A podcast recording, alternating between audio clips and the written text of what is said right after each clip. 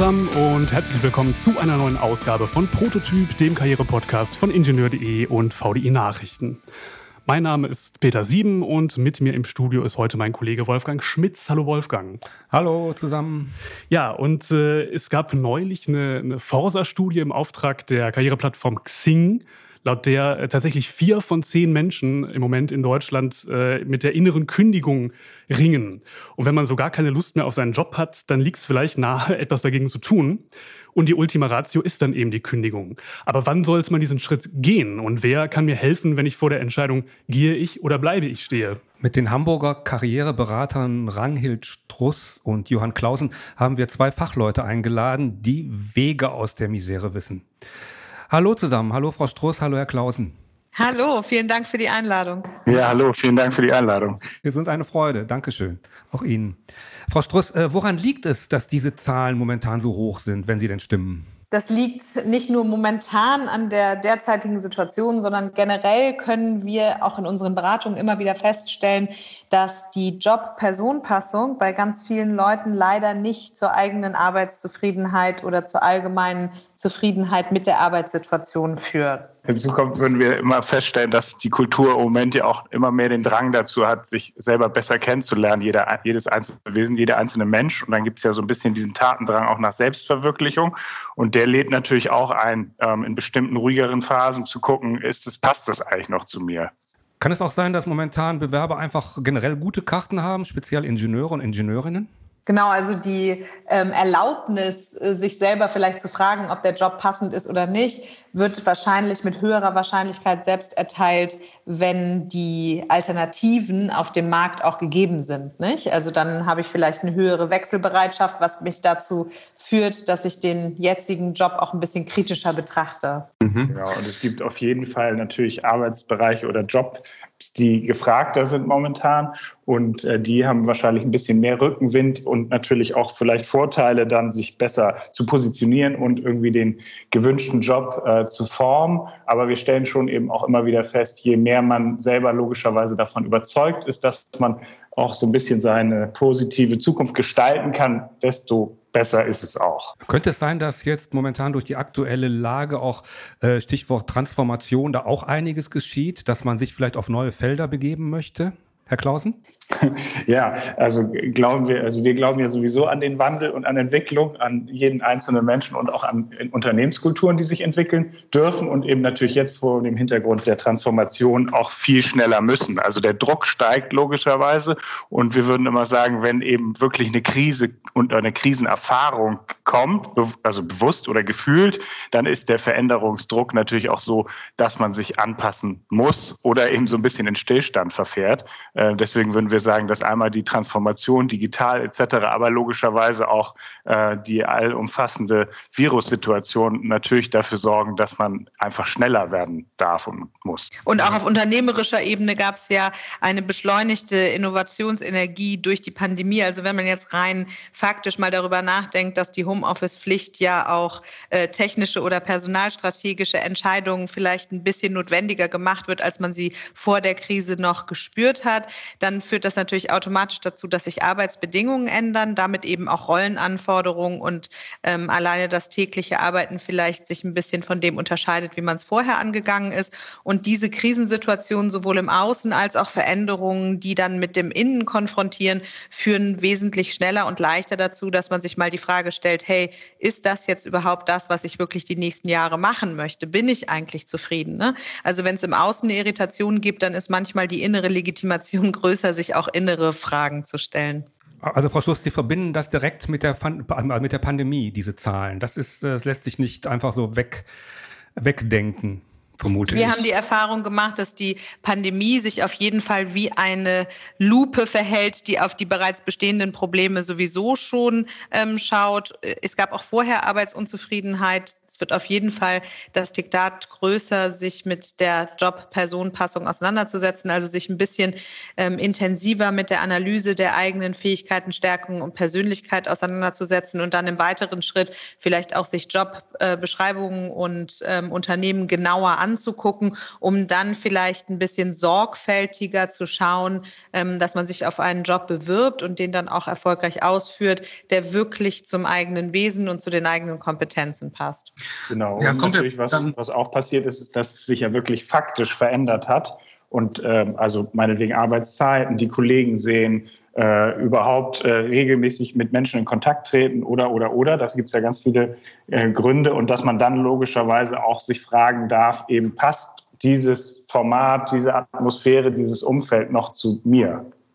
Und warum wir uns auf die Krise beziehen, ist, weil die Krise auf jeden Fall ähm, eine Veränderungsenergie schneller mobilisiert, als wenn man sich weiterhin in dem ganz normalen Arbeitsalltag und in den Gewohnheiten befindet. Also diese Veränderungsenergie, die es auch braucht, um sich überhaupt zu fragen, was möchte ich denn eigentlich machen und eventuell auch etwas am Job zu modifizieren, die wird maßgeblich ähm, unterstützt durch eine Krisensituation.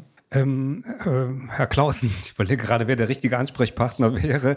Äh, was sind denn überhaupt die Hauptmotive, weshalb jemand kündigt? Ich kann mir vorstellen, Gehalt ist immer, eine, ist immer ein Grund. Ähm, Gibt es da so eine Art Rangliste? Ja, also äh, wir darüber unterhalten rangeln wir uns natürlich sehr, sehr gerne, weil es gibt logischerweise scheinbar objektive ähm, Kriterien, wie zum Beispiel das Gehalt was letzten Endes natürlich dann einmal möglicherweise im Vergleich zu Kollegen oder eben auch zu, zu Freunden oder Bekannten ähm, ausschlaggebend seid. Letztlich ist natürlich Bezahlung dann auch wieder eine Form der ähm, Entlohnung und eben dann auch letztlich eigentlich der gefühlten Wertschätzung. Insofern steht das schon auch mit äh, oben, weit oben. Wir stellen durchaus aber immer wieder fest, dass es nach hinten raus wichtiger ist, sich zu fragen, oder noch wichtiger ist, sich zu fragen, wo ich mich wirklich wohlfühle, wo ich mein Potenzial voll entfalten kann und meine Stärken und Talenten auch wirklich nutzen kann. Weil wir dann immer wieder feststellen, man hat mehr Energie, obwohl man möglicherweise ein bisschen besseren Job zum Beispiel in einem Großkonzern, die zahlen ja häufig einen Tick besser ähm, und dass man dann aber vielleicht das gar nicht die richtige Struktur ist für diejenige Person. Herr Klausen, gibt es denn so klassische äh, Anzeichen dafür, dass mir mein Job auf Dauer keinen Spaß mehr macht, dass ich drunter leiden kann. Gibt es da so Anzeichen, die einen hellwach werden lassen müssten? Ja, also die, die Anzeichen sind ja wirklich, also sind sehr individuell, aber häufig kann es logischerweise damit starten, dass man irgendwie wirklich weniger Energie hat, vielleicht auch anders schläft, vielleicht irgendwie ein bisschen mehr Antriebslosigkeit auch gerade am Montagmorgen hat, da ist es natürlich bei allen ein bisschen normal, aber ähm, also dass es einfach so ein bisschen vielleicht im Getriebe hakt, wenn man so in ihrer vielleicht Sprache spricht, ähm, oder man eben der Motor irgendwie heiß läuft gewissermaßen und man irgendwie keinen richtigen Gang mehr reinkriegt, dass man das Gefühl hat, man kann wirklich was bewegen. Und ähm, das kann sich natürlich auch zeigen in durchaus Erschöpfungserscheinungen oder auch, was es ja auch mehr gibt, eben wirklich äh, seelischen Leiden, äh, womit wir immer empfehlen, logischerweise sich Hilfe zu suchen auch. Das können alles extreme Sachen sein, Krankenstände etc. Und dann gibt's äh, natürlich auch so ein Gefühl, wo einem vielleicht auch das Umfeld äh, spiegelt, dass man irgendwie nervöser ist, dass die Reißleine kürzer ist, dass man irgendwie nicht mehr so im Saft steht, sprichwörtlich. Das wären auf jeden Fall alles schon mal Anzeichen. Und man kann da, glaube ich, auch noch so ein bisschen unterscheiden zwischen äußeren und inneren Faktoren, weil es häufiger leichter ist, an messbaren Größen festzustellen, dass irgendwas im Argen liegt. Und ähm, äh, wie Johann gerade schon angesprochen hat, so Krankenstand, also auch sich selber mal zu reflektieren, wie häufig und oft man eigentlich krank ist und das eben auch in physische und psychische Beschwerden zu unterscheiden. Wenn man jetzt ähm, äh, auf der Arbeit immer ganz viel Streit mit allen möglichen Leuten hat, dann ist das auch schon mal ein Anzeichen dafür, dass irgendwas nicht rund läuft. Dann gibt es aber auch so ganz klar klassische Themen wie, man kriegt eine schlechte Bewertung und das mehrere Male hintereinander. Da ist dann vielleicht auch die Frage, hey, muss ich nicht entweder im Job was modifizieren oder den Job wechseln? Und wenn ich jetzt so viele Überstunden mache, dass ich damit innerlich eigentlich gar nicht mehr einverstanden bin, dann ist das auch so ein äußeres Kriterium, was mal unter die Lupe genommen werden sollte.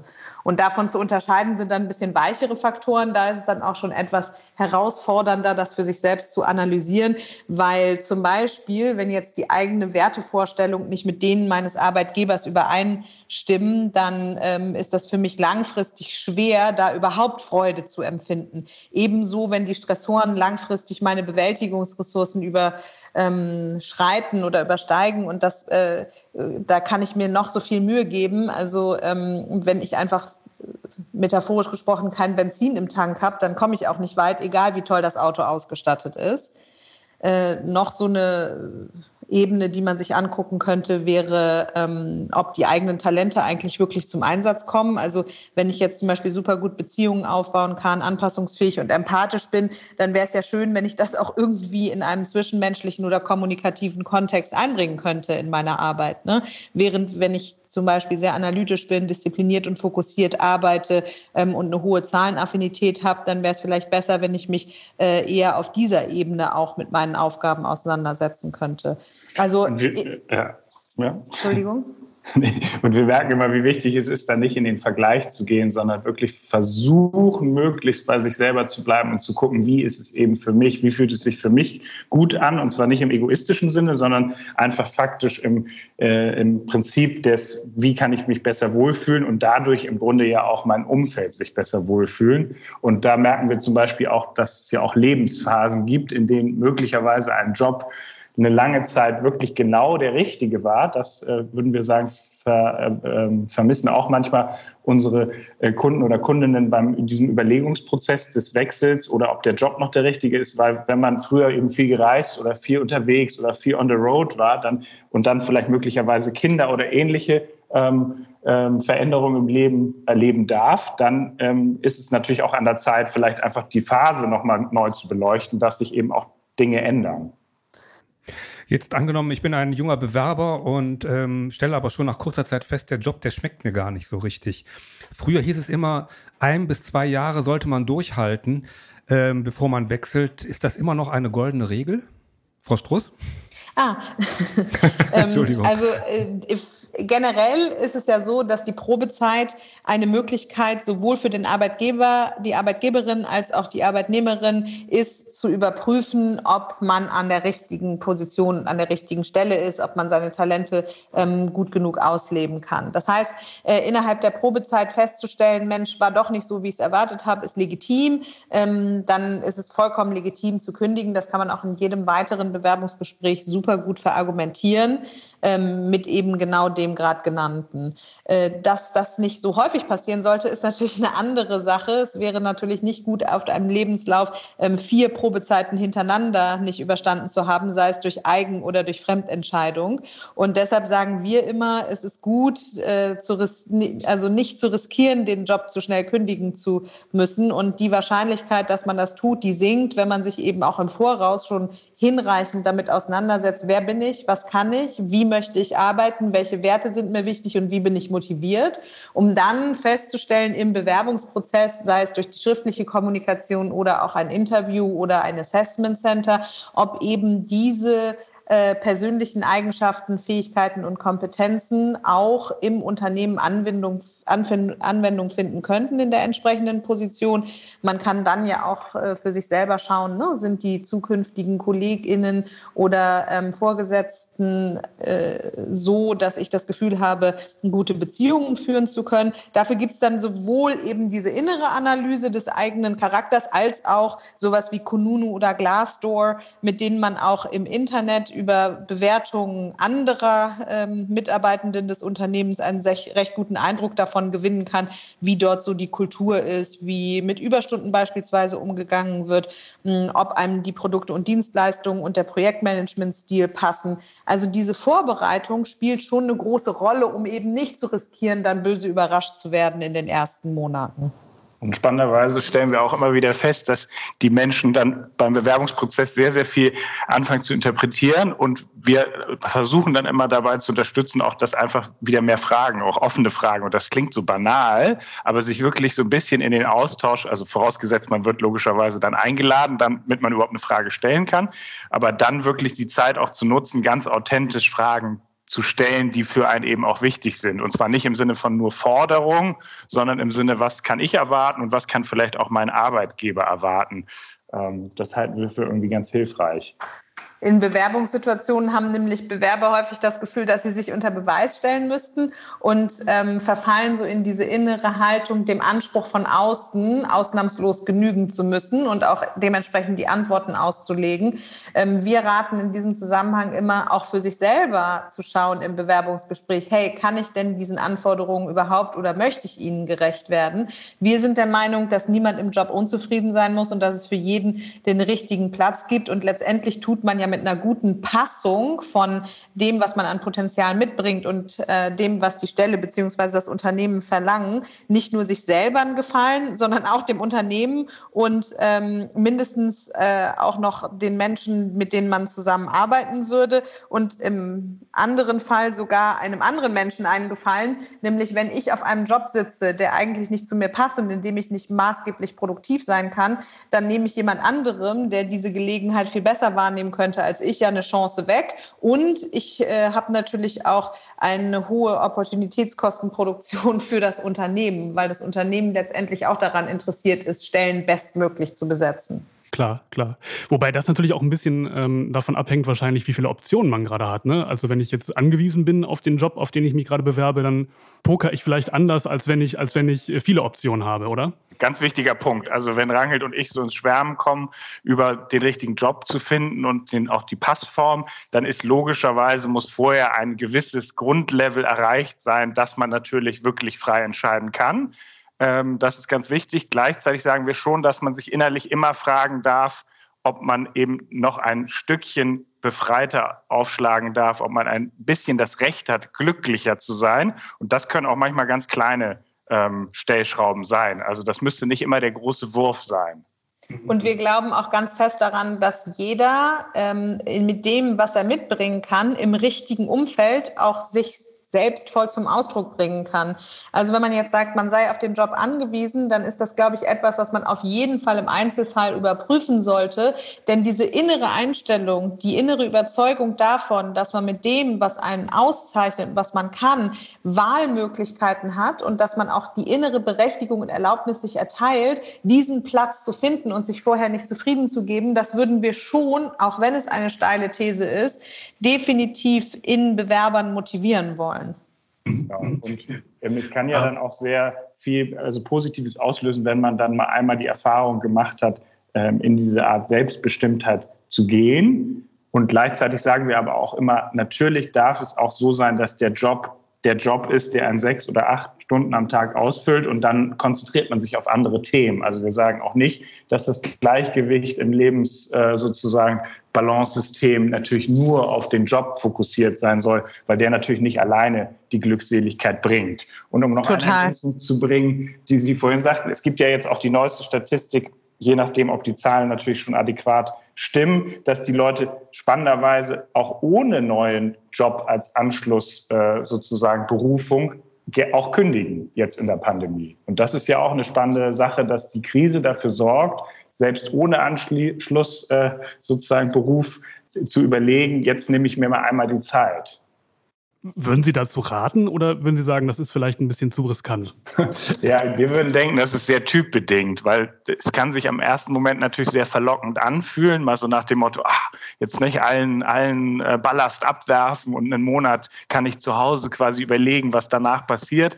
Dazu, davor ist aber für einige Charaktere logischerweise zu warnen, weil man gar nicht gelernt hat, mit so viel, sagen wir mal, äh, Raum und auch Eigenraum und auch möglicherweise Langeweile konfrontiert zu sein und dann kann es auch schnell zu Stress führen. Insofern, da würden wir durchaus dafür plädieren, dass man sich dann auch wirklich ähm, also Routinen und Regelmäßigkeiten zurechtlegt, dass man auch Halt hat, weil Halt ist für Menschen immer wichtig.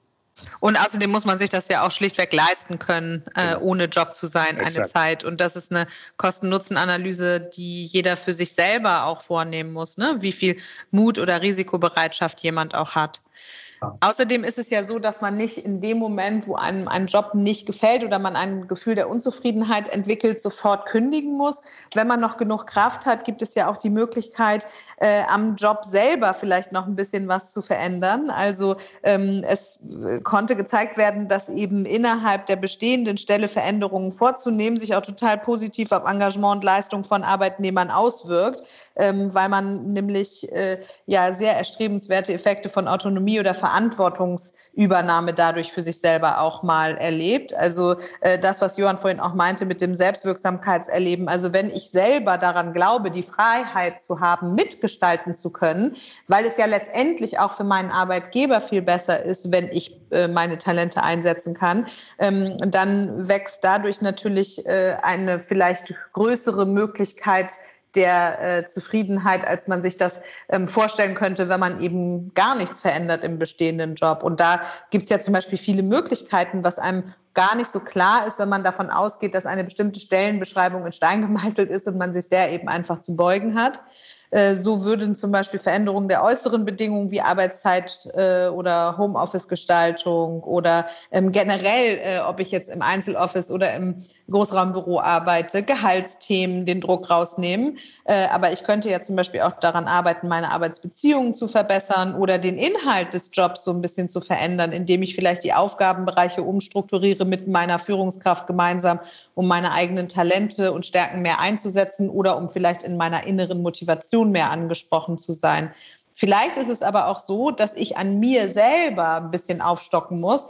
Manchmal entsteht das Überforderungsgefühl in einem Job ja auch dadurch, dass man vielleicht noch nicht alle Skills und Kompetenzen hat. Und auch das wäre ja zum Beispiel in ein offenes Gespräch zu bringen, dass man das eigene Skillset da nochmal auf ein höheres äh, Niveau hebt. Und was wieder so ein bisschen so ein softer Faktor ist, aber ähm, auch an seiner eigenen Einstellung zu schrauben, hilft manchmal, denn häufig verändern sich die Dinge auch dadurch, dass wir den Blick auf die Dinge verändern. Und dafür wäre es dann sinnvoll, mal zu überprüfen, wie stehe ich denn überhaupt generell dem Prinzip Arbeit oder der Firma, bei der ich im Moment angestellt bin oder freelance tätig bin, gegenüber.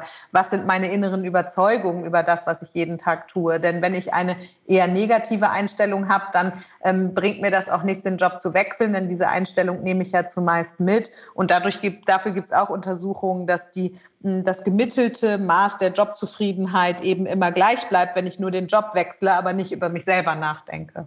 Genau, weil also die Aktion selber zeigt sich äh, äh, meistens als erfüllt noch nicht die gewünschte Lösung im Grunde. Und manchmal kann es ja auch nur sein, dass man überhaupt mal so einen Schritt wagt, in den ersten Austausch zu treten und gleichzeitig auch einen gewissen Realismus natürlich dafür entwickeln darf als Arbeitnehmer, dass es ja immer Aufgaben und Dinge auch zu erledigen gibt. Das ist dann eben ja auch die Job Description. Aber dass man dann eben sagen kann, hey, ich habe das jetzt sehr, sehr viel gemacht beispielsweise und das ist gerade viel, gerade in der Pandemie.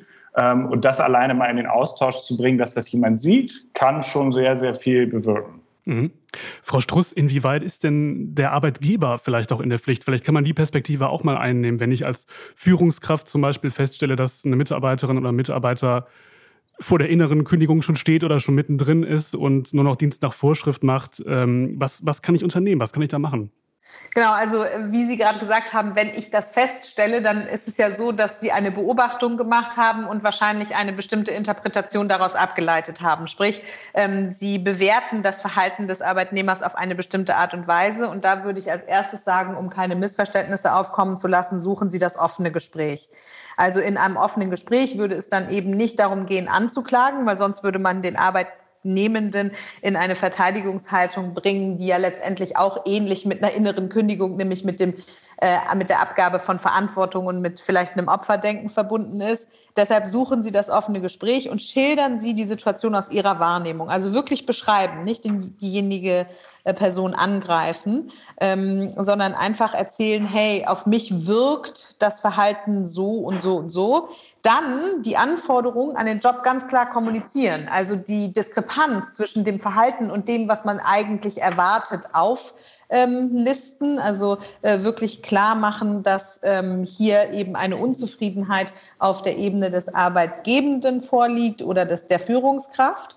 Und als drittes dann offene Fragen stellen, also der mitarbeitenden Person auch die Möglichkeit äh, übergeben, ähm, sich selbst zu erklären, beziehungsweise auch selbst die Situation noch einmal aus der eigenen Perspektive zu schildern. Warum ist das so wichtig?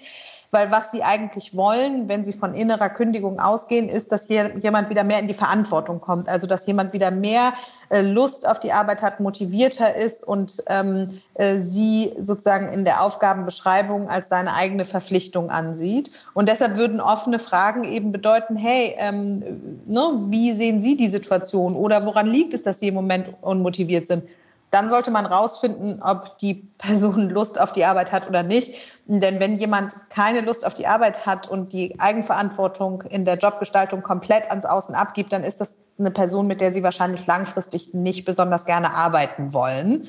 Ähm, und dann muss man eben die entsprechenden Schritte einleiten, Konsequenzen aus, aufzeigen und eventuell auch den Austritt auf dem, aus dem Unternehmen vorbereiten. Wenn die Person aber Lust hat zu arbeiten und das eigentlich möchte, aber sich irgendwie in einer prekären Lage befindet, dann muss man erstmal gucken, hat es wirklich was mit der Arbeit zu tun oder sind andere Lebensbereiche betroffen? Also ähm, geht die Person vielleicht durch eine schwierige persönliche Phase?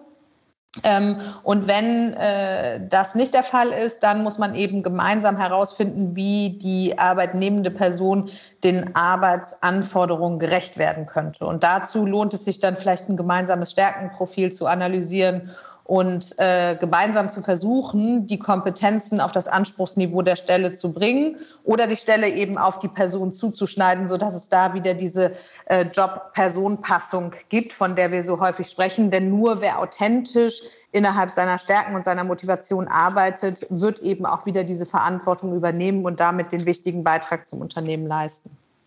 Genau, und vielleicht ist es auch dann noch einmal wichtig, auch zu gucken, dass äh, wir manchmal ja in dieser bisschen meckerigen Kultur leben, dann zu schauen, worauf äh, bezieht sich eigentlich dieses Meckern. Also ist es wirklich der Job, die Rahmenbedingungen der Chef oder Chefin oder könnte es auch in anderen Bereichen des Lebens liegen? Und dann könnte man die logischerweise auch ähm, ansprechen. Und wichtig ist, finden wir immer, dass dann der Arbeitnehmer auch aus Arbeitgeberperspektive auch durchaus mit einer, mit einer Idee einer Lösung kommen sollte, weil es natürlich sonst auch immer so ein bisschen ist, die da oben oder ihr müsst oder ihr seid dafür verantwortlich, dass wir dies und jenes machen.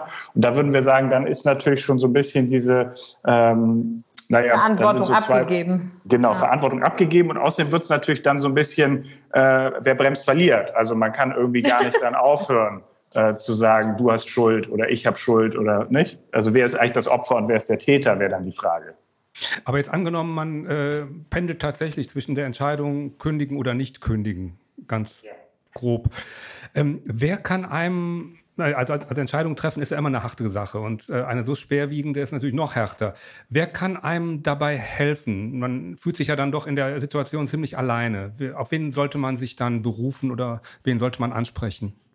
Wenn man sehr strukturiert vorgeht, dann gibt es ja auch Online-Seminare dazu, die einem vielleicht verhelfen, äh, die eigenen Jobqualifikationen und ähm, Eigenschaften noch mal ein bisschen unter die Lupe zu nehmen und dann da ganz strategisch vorgehen. Warum diese Entscheidung häufig so schwer ist, weil die Leute einen Heureka-Moment erwarten, in dem dann ganz plötzlich ihnen klar wird, so jetzt mache ich es oder jetzt mache ich es nicht oder jetzt weiß ich, was für mich der, Best, der Traumjob ist oder nicht. Und diesen Heureka-Moment, den gibt es nicht. Also man muss auf jeden Fall erstmal Erwartungsmanagement betreiben und sich selber klar machen, in den Prozess einsteigen zu wollen. Das heißt, ähm, ihn zu priorisieren. Wie trifft man eine Entscheidung, indem man Informationen sammelt, sie bewertet, auf sich selbst überträgt und dann eben die beste Alternative ähm, für sich mit einer Handlungsabsicht äh, versieht. Und ähm, das ist ein Prozess. Vor allen Dingen das Informationen sammeln und auf sich selbst übertragen braucht eben Zeit. Das heißt, man muss erstmal anfangen, diesen Prozess auch wirklich in den Kalender einzutragen, sich Zeit zu nehmen. Das ist auf einer strukturellen Ebene etwas, was man für sich tun sollte.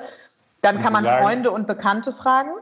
Genau, äh, ich wollte noch einmal sagen, wie wichtig, weil Sie ja zu Recht sagten, dass das ein total schwieriger Prozess ist und eben herausfordernd, würde man ja auch vorne noch einmal ansetzen und sagen, hey, dass man überhaupt dieses Gefühl hat, sollte man ernst nehmen. Ja. Und je nachdem aber, wie es sich zeigt, sollte man dementsprechend dann schon den ersten Entscheidungsbaum wählen. Also es ist wirklich etwas physisch äh, psychisches, dann sollte man sich wirklich ähm, professionelle Hilfe suchen. Das ist immer wieder ganz wichtig, weil da kann das Umfeld und auch die Freunde und Bekannten einfach nur sehr bedingt helfen weil ähm, die haben ein bestimmtes äh, Bild eben ja auch von einem. Das heißt, da brauchst du einen geschützten Rahmen, in dem man wirklich begleitet wird. Das ist, glaube ich, ganz wichtig. Und das andere ist mhm. vielleicht auch, in welchen Momenten ähm, kommt dieser Effekt der inneren Kündigung? Also ist das schon lange, hat sich das lange angebahnt? Ich habe es verdrängt, nicht? Und äh, hatte eigentlich mehr Sorge, quasi der, der Schlange ins, ins Gesicht zu gucken, als ähm, irgendwie zu sagen, oh, was bedeutet das eigentlich? Das kann auch manchmal merken. Dieser Verdrängungsprozess bei Menschen ist ja sehr,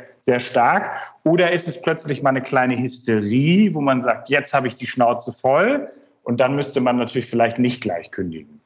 Und dann würde man alle Schritte einleiten, wie Rangels sie gerade sagte, ähm, dass man wirklich diesem Raum und dieser wichtigen Entscheidung auch wirklich den wichtigen Raum gibt, dass es Platz bekommt.